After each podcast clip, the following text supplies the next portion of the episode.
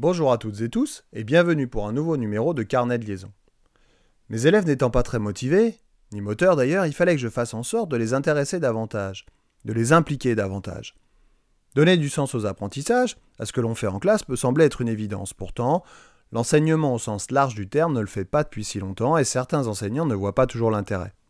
En même temps, ce n'est pas forcément facile dans toutes les disciplines de donner du sens aux apprentissages. Mais en fait, ça veut dire quoi donner du sens?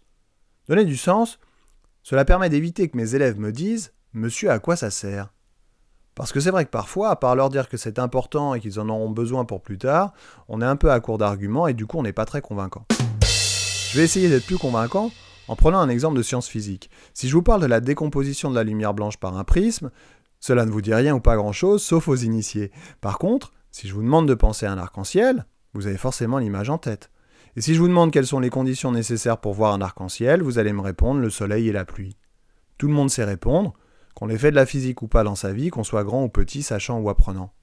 Cette situation de départ, l'arc-en-ciel, va donc nous permettre de réfléchir à partir d'un phénomène naturel et connu de tout le monde, pour arriver à la notion de physique pure et dure cachée derrière, c'est-à-dire la décomposition de la lumière blanche.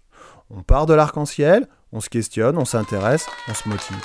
On est dans du concret, et grâce à ce concret, on fait passer des notions et des connaissances. Alors oui, en physique, en SVT, pour ne citer que les disciplines expérimentales, c'est sans doute plus simple de donner du sens aux apprentissages que parfois en mathématiques. Parce que le théorème de Pythagore, on a quand même un peu plus de mal à se l'approprier dans la vie de tous les jours.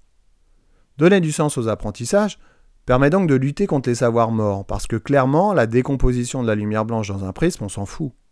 La loi Snell-Descartes associée, encore davantage, et on n'utilisera jamais, quel que soit le domaine d'activité dans lequel on travaille. Mais comprendre pourquoi l'arc-en-ciel existe et d'où viennent les couleurs qu'il compose, ça, ça peut intéresser du monde. Alors pour générer cette envie, cette motivation, il faut faire en sorte de trouver quasi systématiquement un lien avec la vie de tous les jours. Et c'est pas toujours très simple. Parfois ces liens sont un peu tirés par les cheveux, mais comme je dis toujours, si le paquet cadeau est attirant, on va l'ouvrir quand même quel que soit le cadeau à l'intérieur. Et parfois le cadeau est bien pourri. Mais c'est trop tard, le cadeau est ouvert.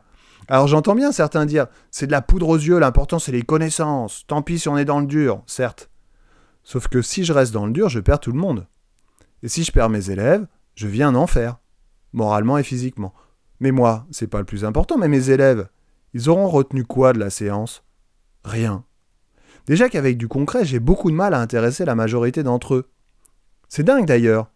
On a l'impression que rien ne les touche, rien ne les émeut, rien ne les intéresse. En fait, il semble blasé de tout. Blasé de tout.